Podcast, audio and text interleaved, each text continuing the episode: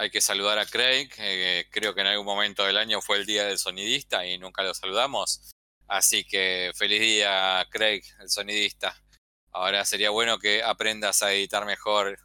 Este, y Tendríamos que dar tiempo, porque también, pobre, tiene sí. que editar mientras está grabando al mismo tiempo. Y sí, sí. Este, buenos días, buenas tardes, buenas noches, buenas madrugadas o cuando sea que estés escuchando esta misión de Palabras Necias Podcast arroba gmail.com, que es nuestro mail, Palabras Necias es nuestro podcast, en donde hablamos de cine, básicamente, series en la intro, y esta O va a ser una... misma.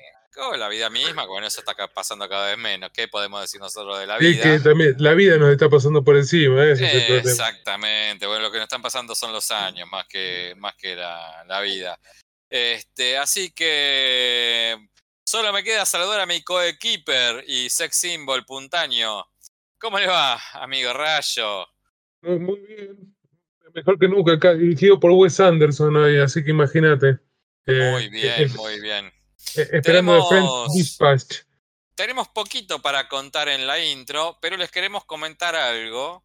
Eh, esta semana no vimos cine porque las ofertas que habían eran bastante pedorras y como O bien gané la semana claro, o como bien gané la semana pasada dijimos que vamos por un mes de contenido adulto, así que No había nada adulto, así que este, tuvimos no que elegir no ir al cine. Así que vamos a hacer reseñas de las películas que se estrenaron según lo que nos parece mirando el cartel y reseñas. Claro, Rayito. toda esa info que nos dan.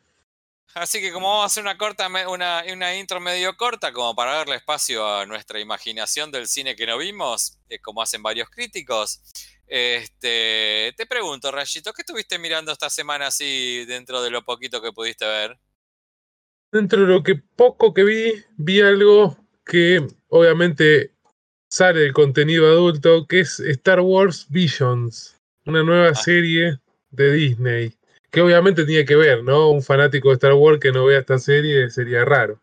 Eh, ¿No? En resumidas cuentas, ¿qué es? Ah. Es una versión de Star Wars una Sí, más. de- una más de nuevas historias, historias ya, eh, a ver, que no hemos visto nunca, sí, historias cortitas, de 10 minutos, 8, 7, 15, todas historias cortitas, eh, pero en versión anime. Es la primera vez que vemos Star Wars en anime oficialmente hablando, ¿no? Eh, y la verdad es que está muy bien hecho. ¿Cómo les eh, con hacen grandes- los ojos a los soldados blancos? Eh, tendrías que verlo, no sé, lo puedes ver en el tráiler, están hechos como anime. Eh, lo- los ojos están súper anime, dependiendo de los personajes, algunos están más redondeados, otros no tanto, pero redondeados también medio anime, ¿eh? No... ¿Y qué tipo, qué tipo de historias me cuentan en Millions? La, la- la Vision, Vision, Visions se pronuncia, Ah, creo. Visions, Eh, Visions, perdóneme, Visions. perdóneme. Eh, te van a contar historias clásicas de Star Wars, ¿sí? De Jedi, de Sith y demás. Son mini aventuras de personajes nuevos. eh, algunos se repiten eh, y otros no, son individuales. Está buena. Y como apariciones estelares, digamos, en voces, está nuestro querido amigo Joseph Gordon-Levitt haciendo una de las voces y Neil Patrick Harris haciendo otra. Ah, mira, Em, Neil Patrick Harris que no está presentando los Tony, algo que me dormí como un tarado que fue ayer Sí, y lo tengo en te pausa para verlo hoy, sí, no, no. Este, Ah. buena data me acabas de dar, lo tengo ahí, estoy esperando terminar de grabar para ir a ver los, los Tony del día de ayer. Este, y que fue uno de los mejores presentadores, si no el mejor a lo largo de los años. Y bueno, eh, nuestro amigo Mr. Corman metiendo una voz. Te digo que eh, si yo soy un observador común y me venís a decir, che, salió Visions de Star Wars, no me la vendiste nada. ¿Qué Ah, te bueno, pareció atractivo a vos? Contame qué es lo que te pareció atractivo. Más allá de que sea anime. Porque Sí, no, eso no es eh, atractivo. No, las historias están buenas, son historias como muy cortitas, eh, son, eh, me parece que es una historia de cómic, que eh, inventaron, o si no inventaron, se llevaron 10 cómics a la pantalla. Y eso me gustó muchísimo.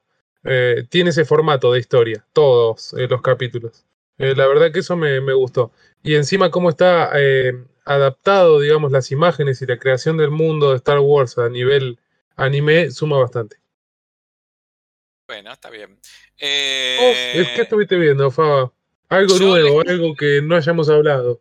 les quiero recomendar una serie en Netflix. La serie es de eh, Corea del Sur, algo que tenemos que meter más en, en nuestro podcast. Todavía no metimos cosas de Oriente y la verdad que a mí me resulta extremadamente eh, llamativo, llamativo, porque tiene como particularidad algo que a mí me asombra mucho y me, y me atrae también, es que en una misma escena, sea lo que estés mirando del contenido de aquellos lares, en la misma escena vas a tener amor, terror, suspenso, tensión, drama, comedia, todo en la misma escena.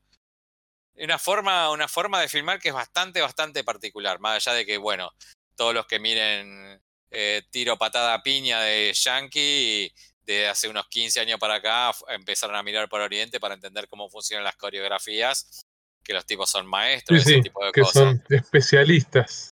Pero bueno, la serie que les quiero recomendar es una serie que les aviso antes de que pongan play que son 10 capítulos, los 10 capítulos son de alrededor de una hora y donde le den play al primer capítulo no van a parar de ver hasta el décimo. No creo que puedan pestañear tampoco.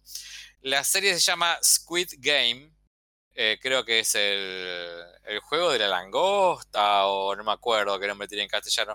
Rayito, chequémelo por ahí, por favor. Este, pero bueno, lo encuentran como Squid Game. El juego del calamares. Gracias, gracias. Este, el juego del calamar o Squid Game.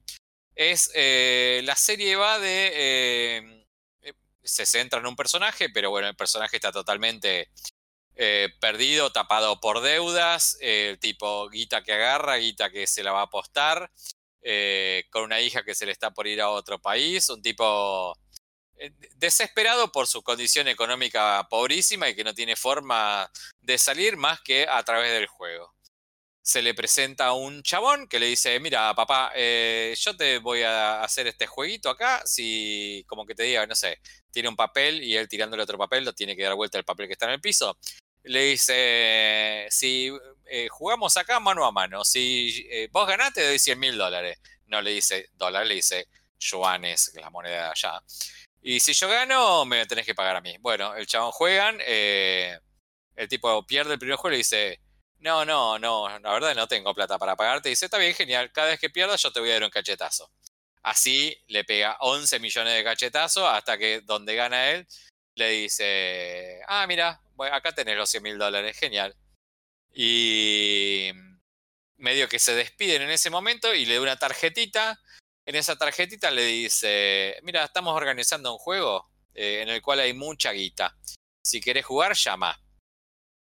Y el chabón llama, eh, lo llevan, lo, pasan a buscar un auto donde lo duermen, se lo llevan a un lugar predeterminado, el chabón se despierta y están todos vestidos con un único uniforme, las 500 personas que están, cada una de las personas tiene un número y la gente, como los organizadores del juego, están todos con la, misma ropa, que no se le puede ver la cara, y le dicen, ok, ustedes ahora van a tener que hacer, eh, para ganar este montaña guita, que no le dicen de entrada cuánta guita es, dice, para el ganador de estos 500 que están acá va a ser un juego de eliminación y mm, vamos a jugar a seis juegos. El que gane los seis juegos se lleva la montaña de guita. Esa es la única explicación que le dan. Les hacen filmar un papel que le dice, el juego no se para hasta que, hasta que termina.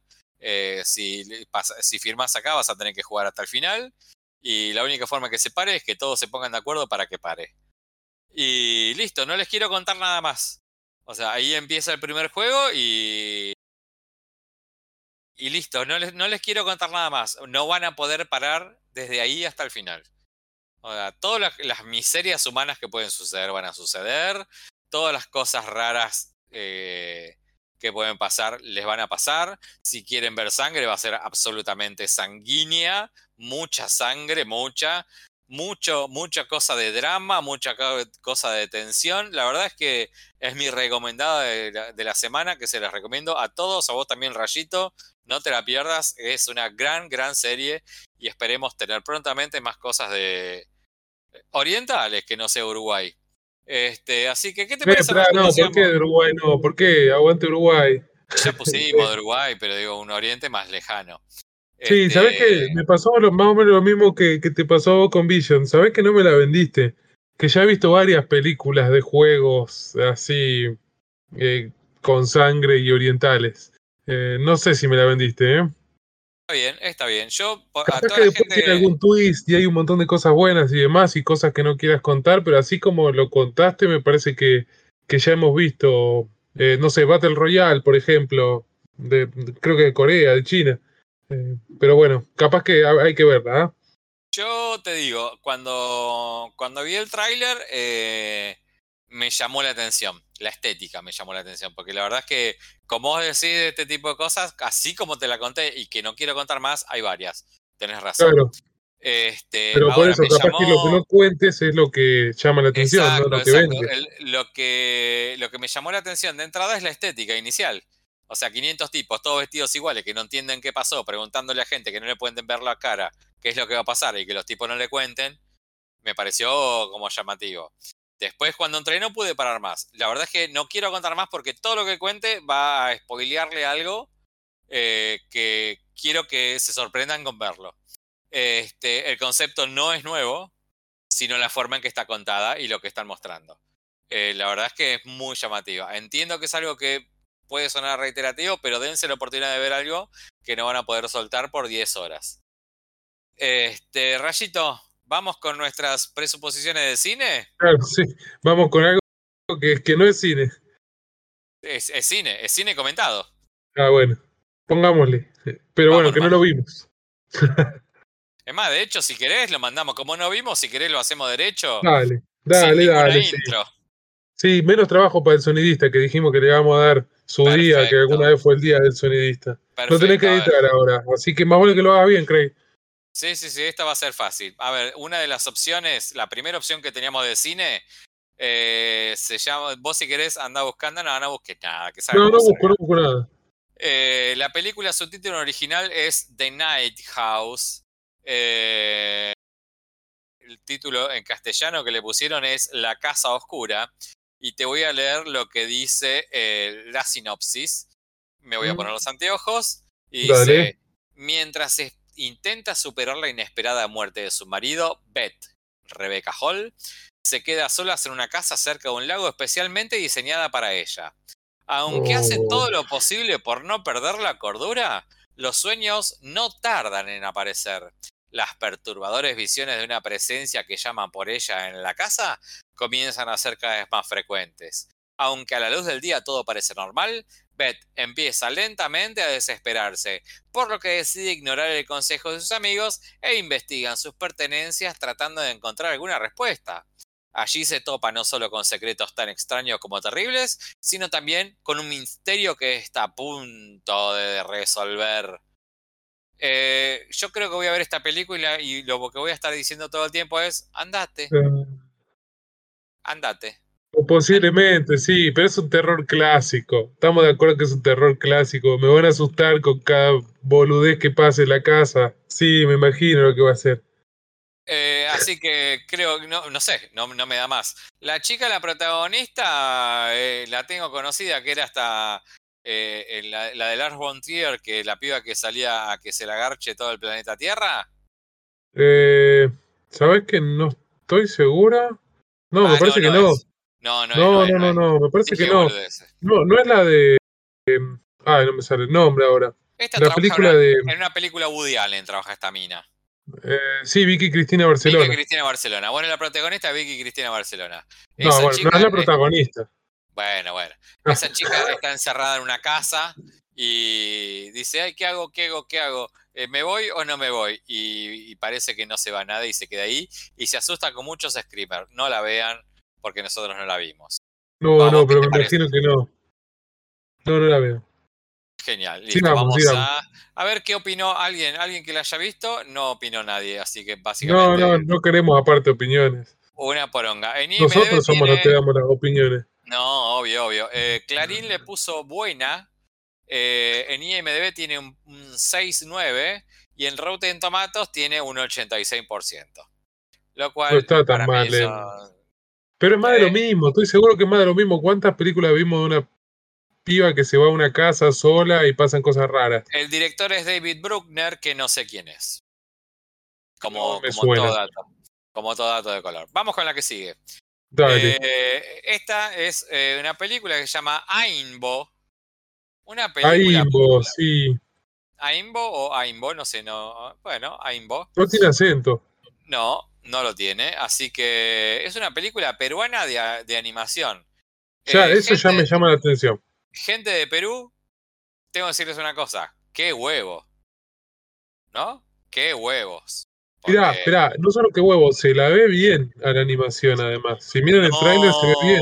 No, no, no, no me la animé, pero qué huevos, los bancos por qué huevos. En un lugar donde tenés todos súper grandes estudios haciendo cosas de una animación de la concha de la lora, ir por ese lado es Perú, qué huevos. Es el épico viaje de una joven heroína y sus guías espirituales. Dilo, un tierno y divertido armadillo, y Vaca, un divertido tapir, que se embarcan en la aventura de salvar su hogar en la espectacular selva amazónica. Eh, yo diría que la vayan a ver solo porque Perú, qué huevos.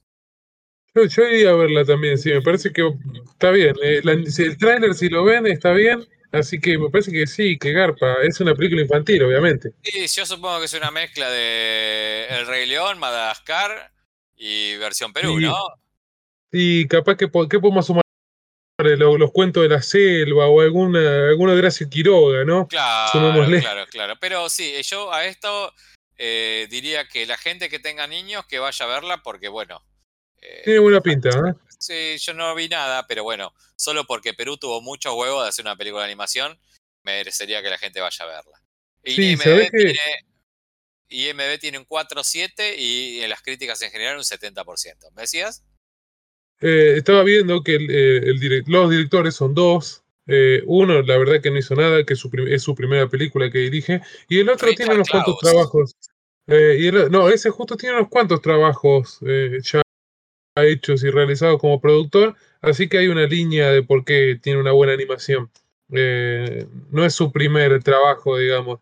Y los otros trabajos están bastante bien. Eh, tiene una que se llama El Pequeño Vampiro, que, que se, la, se ve como interesante también. Eh, nada, yo, yo pondría mi fichita. Ok, sigamos en nuestra sección de Hablemos sin saber con una película que se llama Los años más bellos de una vida, Le plus belle année d'un vie. Eh, qué bien que estuve en francés, ¿no? Decilo. Qué bien, qué bien, sí. Eh, el, el director es Claude Lelouch, un director muy reconocido, el origen es francés, y es un hombre y una mujer hace años vivieron una historia de amor fulgurante, inesperada, atrapada en un paréntesis convertido en un mito.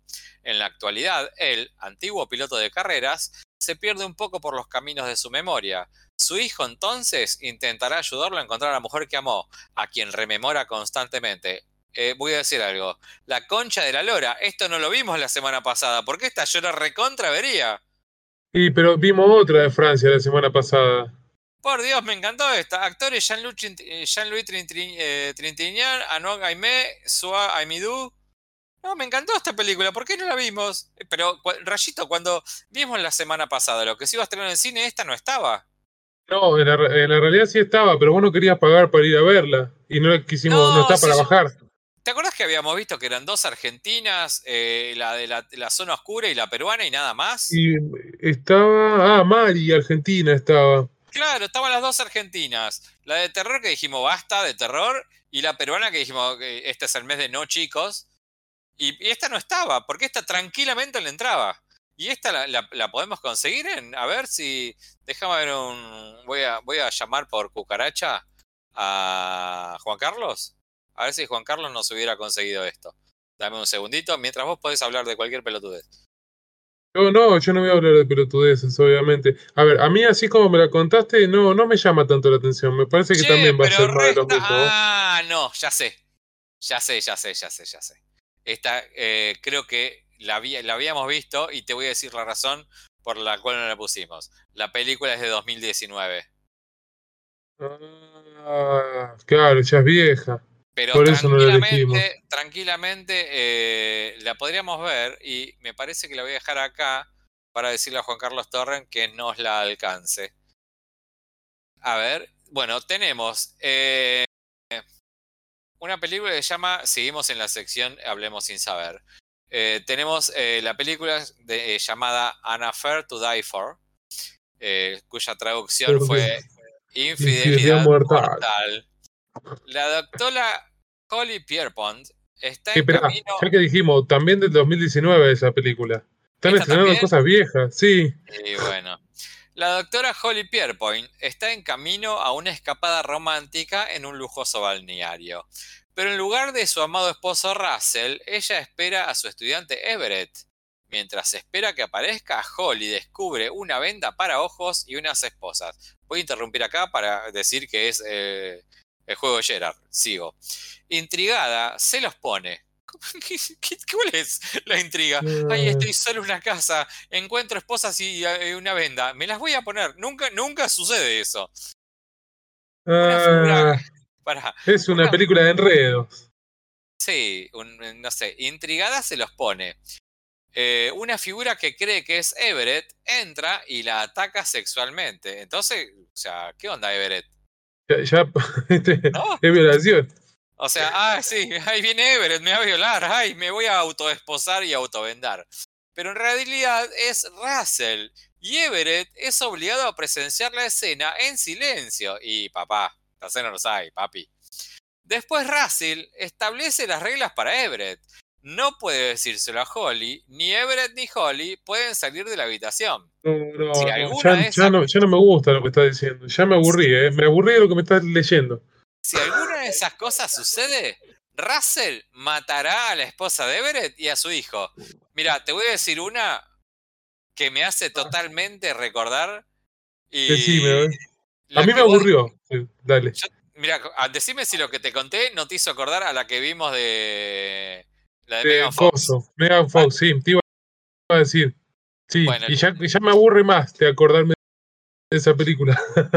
Eh, el director es Víctor García. Gallego. eh, mm, o puede ser peruano no, no, también. gallego, gallego. ah, mira. Y los No, actores son. español, no, no gallego, pero Y la- con los, actores son, los actores son Claire Forlani, Jake Abel o Abel o y Titus Welliver. Eh, la verdad, chicos, Forlani es la chica de ¿Conoces a Joe Black? Esa, ¿no? no tengo idea. Sí, sí, es la chica que conoces a Joe Black. Pero pará, ¿cómo la chica de conocer? ¿Qué chica? Bueno, señora, no sé, señorita. Ah, bueno, porque conoce a, For- a Joe Black no tiene como 15 años esa película. Por eso, y la piba debía ser una chica en ese momento. A ver si tengo un datito más. Claire Forlani. Sí, no, a no. ver, Sí, eh, en esa razón, época- en Mira, esa época la piba cuánto tenía, 22, 23, una chica, qué sé yo. Ah, está bien, porque conoce a Joe Black es del 99 y sí, tenés razón, es de Claro. conocer a Joe Black. Mira, bueno, chicos, ya le recomendamos la de Megan Fox, esta va por ese lado. No, no, esta no, Así que por bueno, favor, no. después tenemos Undine, no sé cuál será el título original, ¿de, de qué país era este? No, no, era, era ese título original porque es eh, francesa, creo, o alemana. Esta. No sé cómo se pronunciará, así que quedará como Undine. Ah, es un nombre, Sí. mirá. Ah, es un nombre, sí, mira su vos. nombre es Undine. Entonces, Undine trabaja como historiadora dando conferencias sobre el desarrollo urbano en Berlín. Cuando el hombre que ama la abandona, la antigua leyenda de Ondina la, la alcanza. Undine tiene que matar al hombre que la traiciona y volver al agua. Ay, no, no. No, no, es una sirena. No sé qué es, pero si quiere que, si se tiene que ir al agua, que vaya y se ahogue y no vuelva. Eh, Eh, El director es Christian Petzold. Y los actores son Paula Beer y Franz Rogowski. No lo tengo ninguno. Eh, pero gracias, gracias por este peliculón, ¿eh? Eh, no, vaya, no, menos mal que no fuimos a verla. ¿va? vaya, vaya rapidito al agua, vaya rapidito al agua y no vuelva. Después tenemos eh, película argentina, que esta la habíamos considerado. Y Sí, pero no, no, no apareció en el no, mercado. no, no la pudimos, no, no pudimos alcanzar. Es Carnaval, que Cabra es un adolescente rebelde que vive con su madre en el norte de Argentina, cerca de la frontera con Bolivia. Sueña con convertirse en un bailarín profesional de malambo. Mientras se prepara para la competencia de baile más importante de su vida, Cabra recibe la inesperada visita de su padre, el Corto, un pirata del asfalto que tiene permiso para salir de la cárcel por unos días. Este encuentro lo llevará a un misterioso viaje donde Cabra y su madre se verán arrastrados al mundo criminal del corto. Cabra lucha por regresar a, su- tiempo para su concurso de baile. ¿Llegará a tiempo? Eh, vayan a verla. Hay que apoyar el cine nacional. Vayan a verlo. Sí, es una primera película, el director Juan Pablo Félix es la primera vez que hace algo, así que eh, no tenemos referencias. Yo como un dato digo, está Diego Cremonesi, que a mí me gusta como actor, eh, puede ser bueno eso que sume un poquito. No, no sé. bien, Yo hay que apoyar el cine nacional. La verdad es que lo que leí a mí me interesó. Este, Sí, es una película creo que para adolescentes tal vez, ¿no? Tiene ese target, me parece. No, ¿eh? no, no, me parece más una road movie, ¿eh? Eh, a ver, ¿Sí? pero lo, lo que estoy viendo en el, en el cartel es que estuvo, a ver, déjame chusmear un poquito. Ah, no, tiene como muchos, mucho hype de véanla, es extraordinaria. Y más pensé que estaba como nominada a algo, pero no. Pero sí, No, la no, no. recomendaría.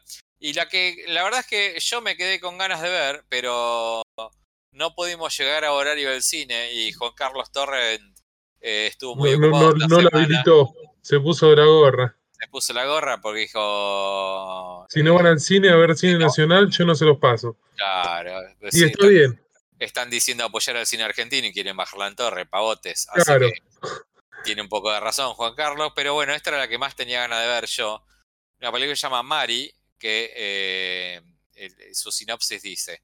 Mari, acostumbrada a la represión de su voz y su voluntad, un día deja a su marido que la maltrata y pide refugio en la casa de Adriana, donde trabaja como empleada doméstica. A pesar de las presiones, comienza otra vida y se redescubre. La verdad es que vuelvo a leer la sinopsis como la semana pasada y está nuevamente, nuevamente me da ganas de verla. Para, y esta me parece que sí estuvo. A ver, déjame chusmear un poquito el. Esta está interesante porque me parece que, se, que puede haber una buena visión, una visión muchísimo más eh, Si no despatriarcada de lo que estamos viendo. Así que me ver. parece interesante, ¿eh? me parece que está nominada para Berliner, que son eh, los premios de Rusia de cine. Este, a ver, Mari, vos. póster, porque no, no veo bien el póster, lo tengo en una versión chiquita. Eh, Mari, póster, La verdad que no, no sabía si había selección. Sí, sé que hay una película argentina seleccionada a- ahora en San Sebastián. Ah, mira. Sí, la verdad es que yo en el póster no lo veo. Está muy chiquito el- la imagen y no puedo verla. Eh, la verdad es que la información que nos alcanzaron es bastante chota. No tengo mucho más. Eh, eh, no, no tengo, ni- no tengo ni el nombre del director. Malísimo, malísimo. Pero bueno, esta también la recomendamos. Así que, Rayito, nos quedó una intro larga. Metimos todo lo que Metimos no un vimos montón de cine. películas que no vimos, sí, que no fuimos a ver. Este, Y por ahora hablemos de lo que vimos.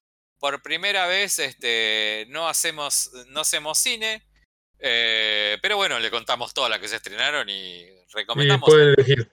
Sí, sí, en esta- hablamos en esta sección, hablemos sin saber y haciendo cine con sinopsis. Este, así que vamos, Rayito, a la que viene. Vamos con la de Netflix. Ahora te voy a recomendar algo. Para eh, nuestra próxima sección, eh, ponete un micrófono porque está saliendo como medio. Medio como- lejitos No, no sé si lejito, sino como medio adentro de una lata de, de de sardina. dulce de batata. bueno, ahí acomodamos todo. ¿Ves? Craig no trabajó bien hoy. No, flojito, flojito. Vamos a lo que sigue, Flojito. entonces. Una de Netflix. Bueno, eh, parece que mm, Craig con esto de que no tuvo que meter separadores, editó un poquito mejor. Así No, que, no sé, no sé, no le confío. Va- vamos a ¿Vos escucharlo bien en detalle, por si la duda. bueno, ya mañana, mañana veremos a ver qué tal anduvo Craig. Que ahí cambió el equipo y está como contento con perro con dos colas con ese equipo nuevo. Este, igual lo que sigue esperando es que le paguemos un sueldo y por eso es que seguimos editando bastante como el orto. Ah, pero hay que, hay pagarle a los sonetas, hay que pagarle. Nadie me vamos a, avisó, hacer, ¿eh? vamos a hacer todo lo posible de que no, pero bueno, si quieren más calidad vamos a tener que invertir un peso y eso será debido a que ustedes tengan que recomendar a sus amigos y favorecedores este podcast para que nosotros podamos pagarle al bueno de Craig y poder tener una mejor forma de editar. Pero y- darle de comer, ¿no? Habría que. Sí, o abrirle la jaula, qué sé yo, esto de que le sigamos dando No, comida no. para perro como que medio no da. pero, no, pero que salga la jaula tampoco da. Mirá cómo nos está mirando. Me da miedo eso, ¿no?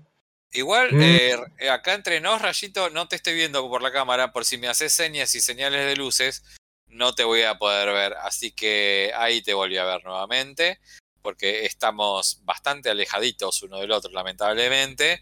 Y si nos vemos por cámara, todo esto sale mucho mejor.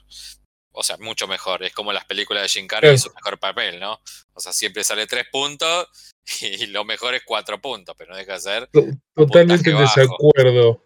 Pero me parece que no es un tema para el momento hablar de Jim Carrey y su carrera actoral.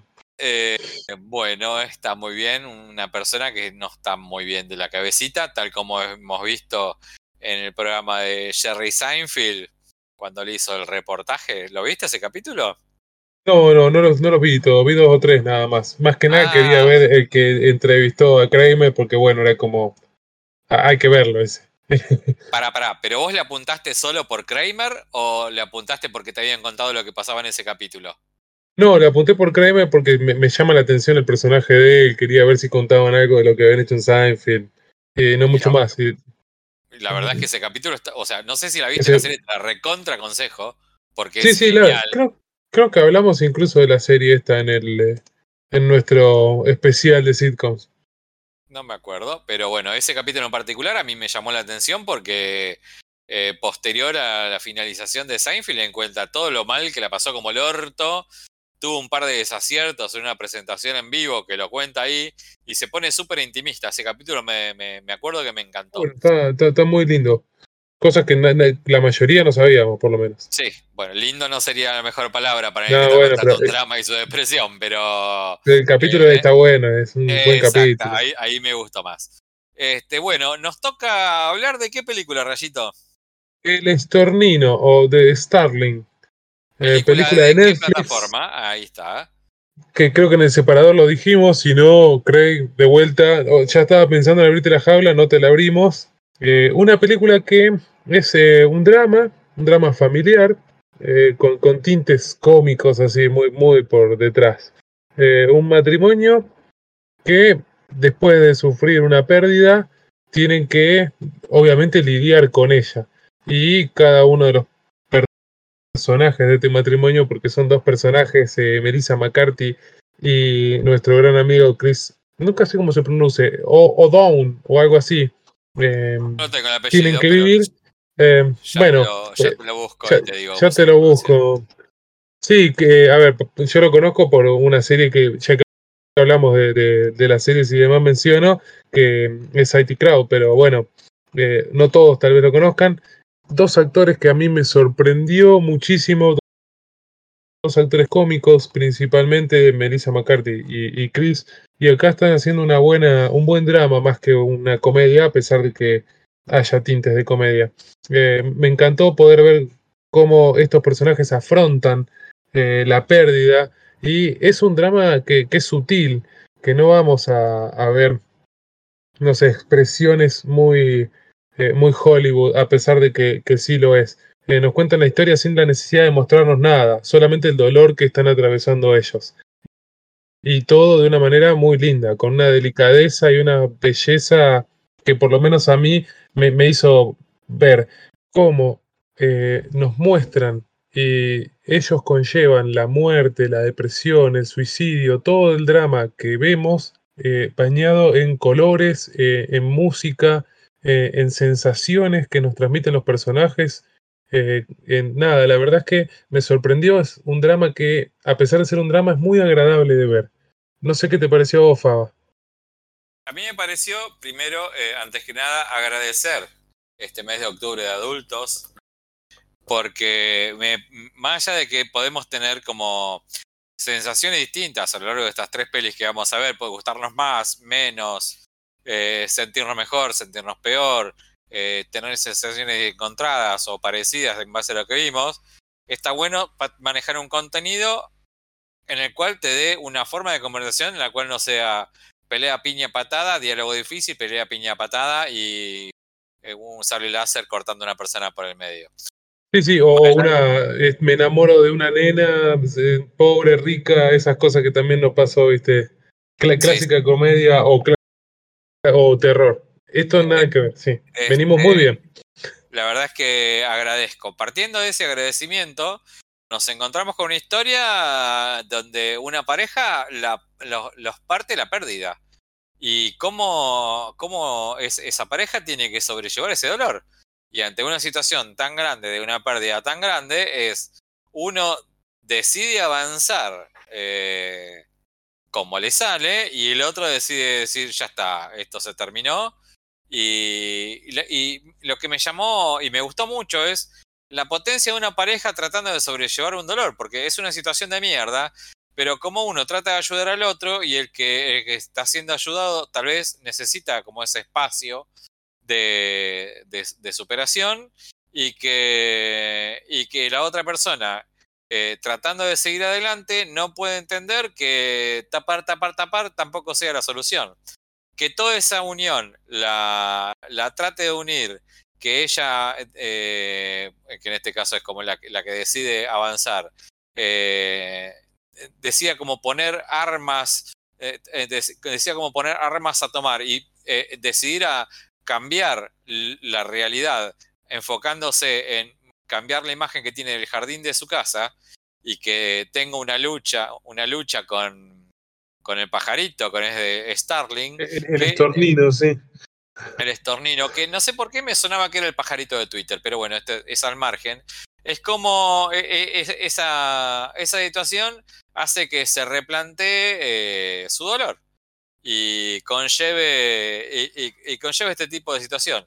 Pero también agradezco mucho la aparición del el pseudo psicólogo veterinario Kevin Klein, que son esas cosas que cuando aparecen hay que aplaudirlas, porque Kevin Klein cada vez que aparece en una película te suma dos puntitos más.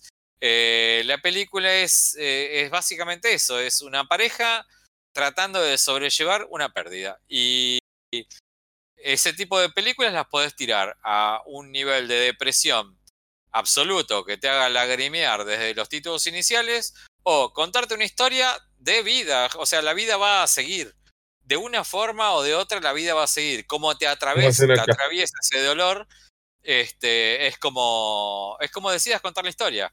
Me encanta que la película no vayan por lo lacrimógeno, me encantó, y que le traten de dar, de dar como una situación de vamos para adelante, como salga o como podamos, ante una situación muy de mierda. Una vez más, tengo que decir que eh, cuando los actores de comedia se acercan al drama, les resulta mucho más fácil que los actores de drama tratando de acercarse a la comedia. Obviamente. Eh, no me parece como la de ellos dos, los protagonistas, que sea como unos grandes papeles que se embarcan en, en la pesadez de un drama, sino que, como había dicho Rayo antes, estaba eh, rozando el drama con leves toques de comedia que le da como un tono más ameno. La verdad que la peli está bien. Es lindo eso.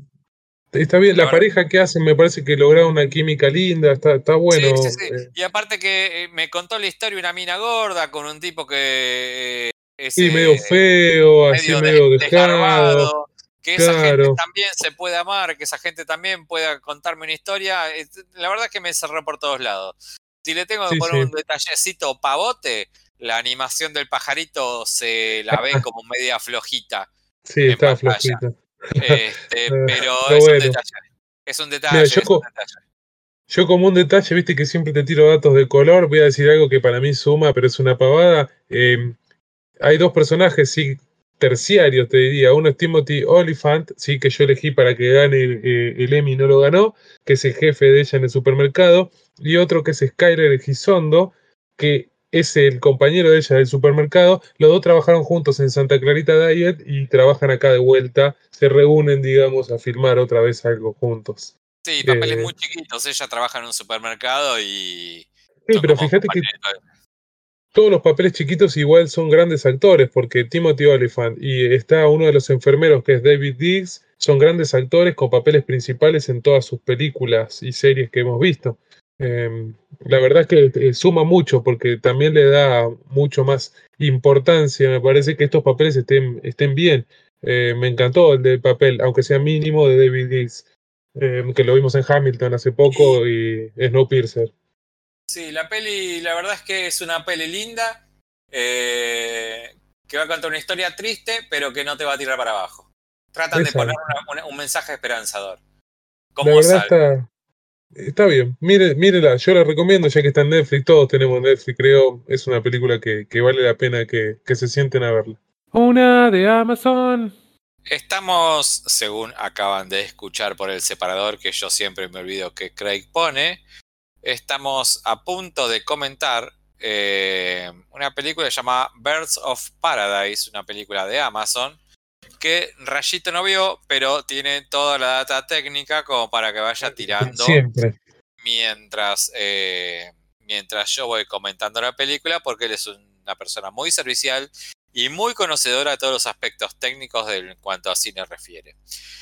Eh, ¿De qué va la película? La peli es una chica yankee que cae en la academia de baile francesa, que está eh, becada ella, y están todas las pibitas compitiendo en, una, en una, una, escuela de danza para ver quién de todas las que está ahí gana un contrato para poder entrar en la, en la, academia, en la, academia en, la, en la Ópera Nacional de París. Eh, eso es como el concepto principal, o sea, uno va, uno va a meterse a ver la historia de esta pibita, la protagonista, la Yankee, y lo que le cuesta inmiscuirse y poder llegar sabiendo que cae de un país distinto, pecada, a tratar de, a tratar de llegar a su objetivo. Eso es como lo que diría cualquier sinopsis. Sinopsis clásica, medio, digamos. Medio baratona, medio baratona. Eh, ¿Qué me pasó a mí con la peli? La peli eh, es como la mezcla perfecta entre eh, el cisne negro y Suspiria. Ah, ¿sabes qué te iba a decir el cisne negro por una cuestión lógica? Sí, me parecía. Sí, sí, sí, sí. sí. Eh, está, están los dos. ¿Y, y Suspiria, la, de, la, de, Darío Argento? Exactamente, en la versión vieja, ¿eh? no en la versión nueva. Eh, no, no vi la nueva, así que mejor. Este, ¿Por qué? También, acuérdate que la otra también era una escuela de danza medio raringuis. Este, sí, de danza, bruja, no sé qué así.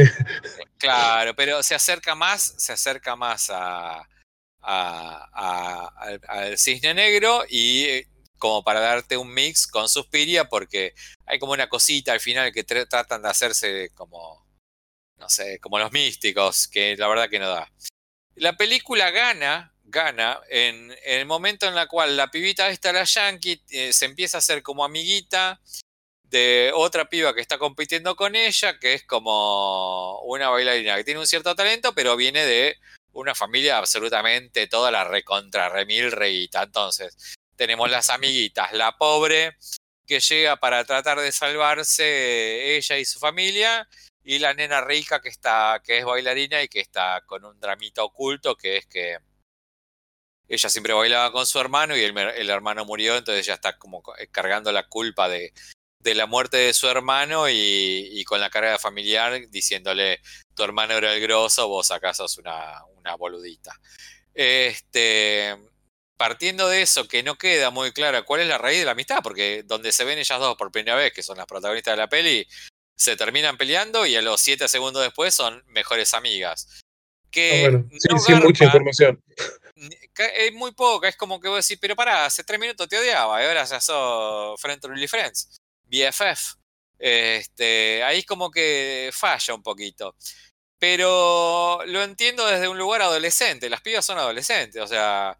Eh, sí, las pibas que me, te, te, comento, ya que pedías datos, eh, Diane Silvers es una, sí, la protagonista, eh, la pueden haber visto en Space Force, tal vez, una, una serie de Netflix de, del año pasado con Steve Carell. Y la otra, la que acabamos de mencionar, eh, se llama Christine Fawcett. Eh, no es tan conocida, pero bueno, también a, a, tiene una carrera actoral con varias series y películas. Sí, así como dije en la película anterior que es un, un beneficio al espectador que aparezca Kevin Klein, acá en un papel chiquito está Jacqueline Bisset, que tiene cinco líneas y está ahí que es como la, como la directora de la escuela, de la academia de, ba de, ballet. Y bueno, cada vez que aparece explota en la pantalla porque Jacqueline Bisset. Este, a ver, es una, una mirada interesante. A ver, si yo pienso que sos adolescente, eh, y estás mirando esta peli adolescente de unos 20, 20, poquitos años o fines de tus diez y tantos, es una versión de dos pibas adolescentes en una escuela de baile. Eh, no tiene la profundidad de, Black Swan, que es una película poquito más alta, un poquito superior a esta, un poquito bastante superior a esta, pero esta es como que te diga una, una comedia, una comedia, una película de un drama adolescente, de bailarinas de ballet, que si sos un adolescente vas a decir, che, mirá, qué bueno lo que vi, qué groso, cómo me acerqué a un cine distinto, pero no deja de ser una peli para adolescentes. La verdad es que eh, lo, que me están en lo que me están costando me lo quieren contar desde, desde un lugar como de, de grandilocuencia, pero se queda a mitad de camino. No es mala, pero me parece que aspira más de lo que la peli realmente es. Eh, yo pienso que andaría muy bien en, chicos de 20 poquitos de año que van a decir, qué película seria, qué, qué película bien que está. Es como una película que supera eh, las expectativas de lo que te están mostrando en el tráiler. Y la historia se cae un poquito al final. La verdad que tiene un tropiezo ahí porque se quieren hacer los místicos un poco. Pero después, si, te concentras en la historia de dos adolescentes viviendo una vida de adolescentes y exigencias, es atractiva. La pibita francesa eh, está muy bien, o sea, es como la, no es la protagonista, pero es la, el coprotagonista de la chica yankee que está como a mitad de camino. Y también un lugar donde falla la piba es, que eh, al ser una película de bailarina de ballet, se nota mucho los momentos en los cuales le enfocás la cara a la piba para meter un primer plano mientras está bailando y un doble cuando está haciendo los pases de baile en algún momento digo, bueno, aprendete tres pasos como para poder tener un plano entero con las pibas bailando.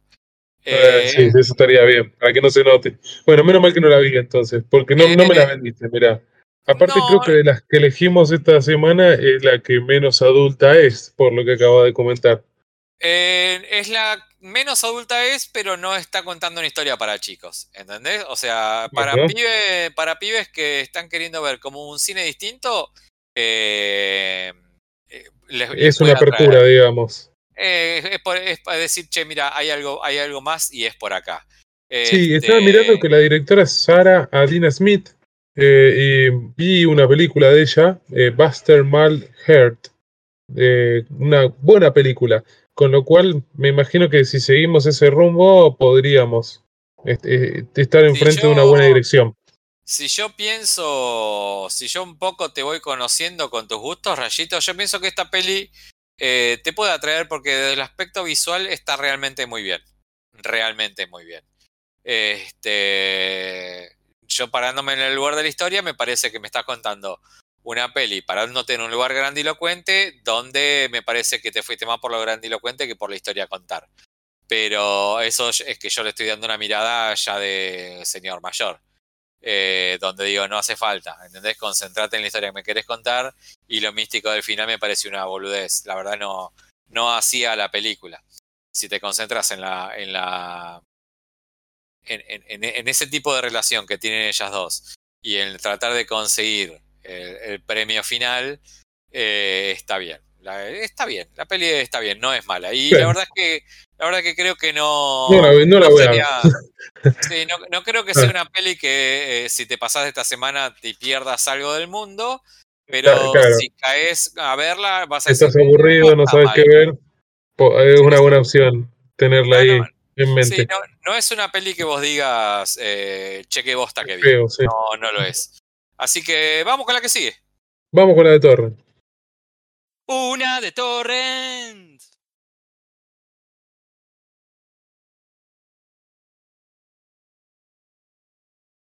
Y esta sí la vi, esta tenía que verla. Eh, mi amigo Juan Carlos Torren me trajo una película que, venía esperando y que venía pidiéndole, que se llama The esta peli? Eh, Sabes que sí, y te, te venía diciendo, viste, que la quería ver, que la quería ver. Eh, todo culpa de, viste, ese nerdismo que uno tiene de saber quién es el escritor, el director y demás de las películas. Eh, solo por eso la, estaba esperando, porque no es que es una película anunciada ni nada del otro mundo.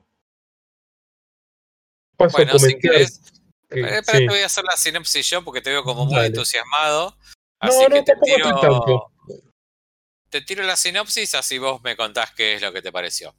Dale. Eh, la peli es un, un duro, inexpresivo ex militar eh, que no tenemos claro por qué es, que deja la milicia hasta que avanza un poquito la película. claro, la peli empieza. Y que es un. El chabón es un jugador profesional de póker que le gusta el juego. Ahora, ¿qué tiene de particular este chabón jugando al póker? Que sabe en qué momento frenar. El chabón cuenta cartas cuando juega el blackjack y dice, bueno, tengo que jugar hasta acá porque sé que en cualquier momento me, me, van, a, me van a cagar y me van a enganchar. Así que es como un contrasentido, un jugador que sabe dónde frenar está... Sí, no es un jugador vicioso que, que, no puede parar, digamos. Exacto, el chabón, tiene, sabe que, el, chabón sabe que puede ganar eh, mil, pero el chabón siempre frena en 100 para poder haciendo sus truquinis y vivir de eso. O sea, el chabón le gusta el juego, pero no, no, lo, no lo tiene como vicio. Ese pibe se le acercan dos personas. Una mina que se le acerca en un torneo y le dice, che, ¿querés jugar eh, para un chabón que te va a financiar? Y el medio que duda. Suele pasar en todo torneo de póker, digamos, que, se este, financie esa es el juego. Claro, esa, es la primera persona que se le aparece. Y después se le aparece un pibito que lo cruza en un torneo. Que el chabón le pide, ¿sabes qué? Mira, eh, mi papá mi papá. Era, militar con vos. Era, era militar como vos y mi papá se pegó un tiro en la cabeza. ¿Y sabes por qué se pegó un tiro en la cabeza? Por culpa de este tipo. Así que yo este tipo lo voy a matar. Claro, este tipo yo lo quiero ir a matar. ¿Me ayuda para ir a matar a este tipo? Así que partiendo de esa intro, que es por donde ahí donde va la película, te escucho rayito tus impresiones y después voy con la mía. Dale. A ver, a nivel historia me parece que estamos viendo una historia bastante sencilla. ¿sí? No, no tenemos nada que remarque la historia de nuestro ex eh, convicto militar, eh, ni nada que nos marque la historia de cada uno de ellos individualmente, ni bien arranca la película. A medida que avanza la historia, vamos viendo paso a paso cómo fue el proceso que vivió nuestro protagonista ex militar y todo lo que hacia el contexto y a la historia. Y ahí vamos entendiendo poco a poco la trama. La verdad es que me, gustó mucho cómo nos van develando esta información, ¿sí? cómo nos van eh, armando un poquito la historia. Y me parece que eh, la, peli resalta por un par de, cositas, como te decía Fab, eh, en particular. Porque después, en general, la peli no es gran cosa. pero sí tiene un montón de cosas muy, muy buenas, como me, gustaron muchísimo eh, el uso de planos eh, con luces y con flares que manejan para trabajar los fades a otros planos. Eh, una forma de montar que me, gustó mucho, muy interesante. Ya se ha visto, no es que es novedoso, pero me gusta cómo está manejada en, esta película. Sumado a que tiene una fotografía muy, muy buena, con muy buenos planos de, de movimientos de cámara, movimientos que eh, nos llevan a través de un casino a la mesa donde está situado el personaje, donde va a ir. Eh, creo, creo, no sé, Faba, ahí corregime, que muchos de los planos están filmados, incluso sin cortes, eh, y eso también me parece que, suma muchísimo a las actuaciones de los personajes, ya que lograron algo interesante. Yo. Estoy hablando todo de cuestiones técnicas. Es que quiero, quiero apoyar lo que vos estás diciendo. Sí como todos tus aportes técnicos, que lo que fue lo que te llamó a vos la atención, te hice como un engaña pichanga en, en nuestra reunión de preproducción para decirte lo que me parecía. La peli es un drama lento, o sea, es... Muy lento, sí. como no, no, tiene como unas cosas estridentes. La forma de contar no es estridente y es a propósito, porque al, al, al momento de que te van a filmar los interiores de casino, y que es absolutamente toda la película, un interior de casino, uno tiene que notar el encierro. Si alguna vez en tu vida fuiste a un encierro, vas a ver que eh, fuiste un casino, vas a ver que ningún casino tiene ventanas para afuera. ¿Por qué? Porque quiere que la gente que esté adentro no se dé cuenta que pasó del día a la noche o de la noche al día. Quiere que sigas ahí adentro para que sigas gastando guita. Eso se nota en la forma que está filmada la película. Entonces, le garpa mucho todo ese tipo de iluminación oscura, un drama lento, hace que la, al llegar al final de la película, que es como donde se da el su suceso que todos estamos sí. esperando hace que llegue con una espera que a algunos espectadores les resulte como muy tediosa y a otros espectadores lo van a notar como un desencadenante natural. ¿Por qué? Porque el protagonista es un es el clásico macho duro que uno Sí, podemos el yankee sin visto. sentimientos, ex militar, expreso que. Pero olvídate del yankee, olvídate. El chabón es el clásico hombre duro, recio, que no muestra expresiones. Y ese personaje está contenido toda, toda, toda la película. ¿Dónde lo libera? En los últimos cinco, en los últimos cinco minutos de película. Entonces, ¿qué, ¿qué es lo que vos vas a creer que vas a ver? Vas a ver una película de un chabón que juega al póker. Pero la película es la antipelícula de no, sí. póker. No, no, es un drama de vida, me parece, más que es una un- película de póker. Entendamos que, es- os quiero, eh, quiero eh, puntualizar esto. La película es un, podría decirte que es un film no- noir eh, moderno. O sea, no se acerca tanto a un film noir, pero la, la- No, la sí, le forma que está falta, pero bueno. presentada, la forma que está presentada pareciera hacerlo y no deja de ser un drama lento que tiene momentos en los que no suceden las suficientes cosas como para mantener el interés. Pero sí te explota al final. Pero el final que te llega no es algo que diga, ah, mira cómo me reventó la cabeza. Sino es una consecuencia natural de un personaje que hemos contenido durante toda la película y que ese tipo, ese, ese, ese, mm, ese protagonista, en, ese, en esa presencia que tiene de no querer mostrarse como es durante toda la peli, se te hace que sea magnético, se te hace recautivador. O sea, todo, todo el tiempo estás esperando. El chabón en el momento va a expresarse. Y espera, eh, espera expresarse desde el amor y desde la situación final, solo recién al final. O sea, se nota que está contenido toda la película. Y esa contención del protagonista, sumado a la forma en que está toda la película encerrado, me está dando algo visualmente muy atractivo. ¿Esta película es para todo el mundo? Ni en pedo. no. Igual no solo en visualmente, ¿sabés qué pensaba y, y recuerdo, la acabo de ver para todos aquellos que nos están escuchando? eh, tiene muy, muy buenas frases la película. Me parece que a nivel guion también tiene algo que destacar.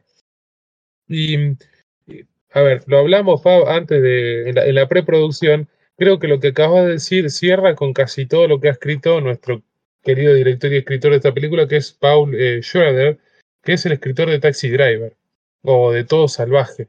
Sí, Si la fíjate- comparas, Taxi Driver tiene también ese mismo ritmo, fíjate. Que es un Claro, chabón que tiene que tiene que explotar, que tiene que explotar y que cuando explota. Claro, pero si vos ves Tax- Taxi Driver hoy, sos una persona que nunca vio Taxi Driver y te pones a, verla hoy, vas a decir, che, la concha de la lora. No pasa, pasan dos cosas en la película. Y esa es la forma en que se filmaba el cine de los 70. Agarrar todos los clásicos que se mencionan de los cines de los 70, no sé el que quiera, Taxi Driver, Apocalipsis Now, eh, anda por ese lado. Vas a ver que lo que está pasando en la pantalla es una gran preparación lenta para dos o tres momentos explosivos. Esta es referida a ese tipo de forma de filmar, pero te mantiene tenso toda la película hasta el final, porque lo que pasa en la peli pasa una sola cosa al final de la película y dura tres minutos. Sí, sí, o menos, capaz, pero bueno, sí, sí, eh, toda la magia, digamos, está ahí. Me parece que la, peli está, está muy bien, me, me gustó mucho, a mí sinceramente me gustó mucho. Eh, menciono siempre por, por una cuestión de tener los datos técnicos, el protagonista es Oscar Isaac, eh, ya lo hemos visto en un montón de cosas, desde Ex Machina hasta en alguna saga que, que Faba odia. Eh, y después tenemos eh, dos actores aledaños, uno William Dafoe, que, que es muy buen actor, y Ty Sheridan, también otro gran actor, es un pibito este de Ready Player One, o no sé, algunos capaz que lo vieron en el show con Nicolas Cage, entre otras cosas. La verdad es que me gustaron cómo, cómo actúan, todos me parecen buenos actores, incluso eh, Tiffany Haddish, eh, la, la que lo va a buscar a él, que, que es una actriz de comedia, eh, lo que decíamos recién, una actriz que viene de la comedia a pasar al drama, lo logró bastante bien. Sí, la peli, reitero, no es una peli para todos, ¿eh? No, no no, es muy que lenta para todos. la, la peli es como para alguien que quiera ver un tipo de cine distinto y que entienda que lo que estamos contando va a punto a un lugar donde lo claustrofóbico, lo oscuro y un ritmo lento va a ser algo que te atraiga desde una visual de contarte una historia distinta, con una temática muy setentosa, pero con un ritmo moderno. Sí, Y me gusta moderno. que eh, me gusta que al pararte a contar una historia como si fuera de años 70, me la quieras contar a un ritmo de hoy, donde el ritmo es que, eh, eh, no sé, en los 70, lo que contábamos el otro día, por ejemplo, la de Atrapado sin salida. Atrapado sin salida, Sí. todos nos acordamos que Jack Nicholson está, está encerrado. ¿Por qué está encerrado? Porque te- tiene una nena, y la nena padino con la pollera corta, ella que putita y él que, que banana que estuvo. Eh, este chabón es un chabón que tiene que transitar los tiempos modernos, siendo un chabón que no tiene un pensamiento No. de tiempo moderno. Claro, Así sí, que sí. contenido. Está contenido. Y esa contención se le nota Se le nota tiempo. toda la película, sí. eh, Totalmente. bien. Bien la peli. Bien. Bien, la peli. Bien la peli en general. Eh, así que otra recomendada para que miren de, de esta semana. Este, ya que vamos terminando, nuevamente tengo que agradecer el octubre de gente moderna. Sí, por favor. Eh, Y que siga viendo este tipo de películas. Eh, vamos a agradecer. Creo que la semana que viene ya sabemos que también viene por este camino, porque La ya vimos los estrenos. La semana que viene no queremos adelantar todavía lo que vamos a recomendar de cine, pero les queremos dar la pista que si quieren saber qué es lo que vamos a ver, empiecen a escuchar el primer especial que hicimos de mejores series de la historia, porque nuestro Porque puesto lo van a necesitar. El puesto número uno, eh, el de los dos había sido, ¿no? sumamente, sí, obvio, y como creo que de todos Bueno. tiene que ser el puesto número uno, sí, sí, El, el puesto número uno está enteramente relacionado con lo que vamos a con la de película la que vamos a mencionar. Eh, Este, así que no sé, escúchenlo. sin, Ya sin está. más. Sí, ya está. La verdad que contento, salió un muy lindo muy episodio. Contento, ¿eh? Muy Sí, yo contento también. estoy. Este, después ya de, no sé, esta que será la edición 15. 14, Nos- 14 me parece. Ok, ¿eh? 14 más ediciones especiales. más- 14 especiales más tres, eh, cas- ca- 14 capítulos más, más varios especiales tuvieron que pasar para que, eh, gracias a los Emmy, nos, eh, nos enfoquemos en contar historias de adultos y gracias por favor que esto sucedió. Porque, como dijimos antes, eh, vamos a contar historias que te pueden gustar o no gustar, pero son distintas y al ser algo distinto, ya por eso solo es atractivo. Sin más, podemos despedirnos hasta la próxima semana. Hasta la próxima semana de buen cine y de historias distintas. Un abrazo para todos, Faba. Te mando un beso enorme. Y nada, nos encontramos el próximo lunes. Dale, Rayito. Palabras necias podcast arroba gmail.com, donde escuchamos sus comentarios y sus deseos de que volvamos a, al cine. A- a viajar para también con la adolescentes. Claro, con, su mail que nos pidan eh, películas para adolescentes que eh, evitaremos muy Por lo menos rápidamente. por todo el mes de octubre, como mínimo. No, sí, aparte que ya estamos arrancando con temporada de festivales, así que empiecen a olvidarse. Es más, de hecho, si están deseando que hablemos de James Bond la semana que viene, no, no vamos a hablar. Y No, no, no. Sepan que James Bond su, última película de, de- de Daniel Craig. Total, después podemos hablar de los próximos James Bond que vengan, que seguro va a ser negro o algo así, ¿viste? Ahora Eh, que estamos. A ver, eh, ya- le vamos a decir de qué se trata. Eh, James Bond no muere, se va a agarchar innecesariamente a dos o tres minitas. La que pensás que era el malo no es el malo. La que pensás Y que van a era haber buena unos era. cuantos eh, autos que exploten y unos cuantos tiros. Sí, sí, patada, tiro, piña, y él va a decir, eh, dame un trago batido no revuelto. Y seguramente que... aparezca algún personaje así que hayamos visto en alguna película anterior que digamos, oh, mirá, ahí está, no sé, Michael Douglas, viste, alguno así que le han pagado para que haga un cameo. Y pero hay guita, esa gente cae porque hay Obvio. plata. Es Sí, como la gente que obvio. se pregunta, es como la gente que se pregunta, ¿por qué en las series de Avenger hay tantos buenos actores? Porque te pagan 5 mil millones de dólares, tan papá. Sí, Por eso. Ojo, y algunos porque quedaron enganchados hace mucho también. Pero Pensá que algunos plata. firmaron un contrato. Y bueno, pero porque hay guita, papi. Si no, no obvio, porque aquí, sí, sí, obvio, pero capaz que querían hacer una y quedaron enganchados para hacer tres por contrato. Y aunque no la quieren hacer, ya quedaste ahí, listo. La, la- la tristeza del, del niño rico. Bueno, sí, Rayito, te mando un abrazo grande. Este, Otro para vos y otro para nuestros oyentes. Me voy a ver los Tony, que agradezco que me hiciste acordar, Rayito querido. Y Bueno, para eso más, estamos. Hasta la semana que viene con más películas para adultos que tan feliz nos hacen. ¡Palabras.